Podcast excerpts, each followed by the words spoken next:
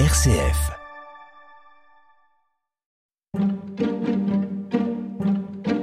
La Fontaine, 400 ans, ce n'est pas une fable. Un podcast RCF avec les voix des jeunes diplômés de l'ENSAT, la grande école d'art dramatique. Euh, je m'appelle Robin Azema, je suis élève à l'ENSAT et j'ai choisi la fable Le loup et le chien parce que bah, c'est ma fable préférée. Ça parle de liberté, j'aime bien la liberté, donc bah voilà quoi. Un loup n'avait que les os et la peau, tant les chiens faisaient bonne garde. Ce loup rencontre un dog, aussi puissant que beau, gras, poli, qui s'était fourvoyé par mes gardes. L'attaquer, le mettre en quartier si relou l'eût fait volontiers, mais il fallait livrer bataille, et le matin était de taille à se défendre hardiment. Le loup donc l'aborde humblement, entre en propos, et lui fait compliment sur son embonpoint qu'il admire.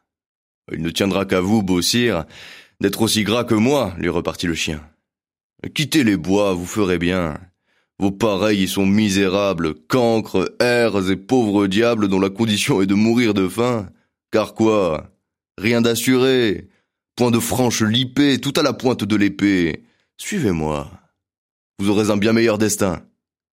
Le loup reprit. Que me faudra-t-il faire? Presque rien, dit le chien. Donner la chasse aux gens portant bâton et mendiants, flatter ceux du logis, à son maître complaire, moyennant quoi votre salaire sera force relief de toutes les façons. Eau de poulet Eau de pigeon, sans parler de maintes caresses. Le loup, déjà, se forge une félicité qui le fait pleurer de tendresse. Chemin faisant, il vit le col du chien pelé. Qu'est-ce là lui dit-il. Rien. Quoi rien Peu de choses.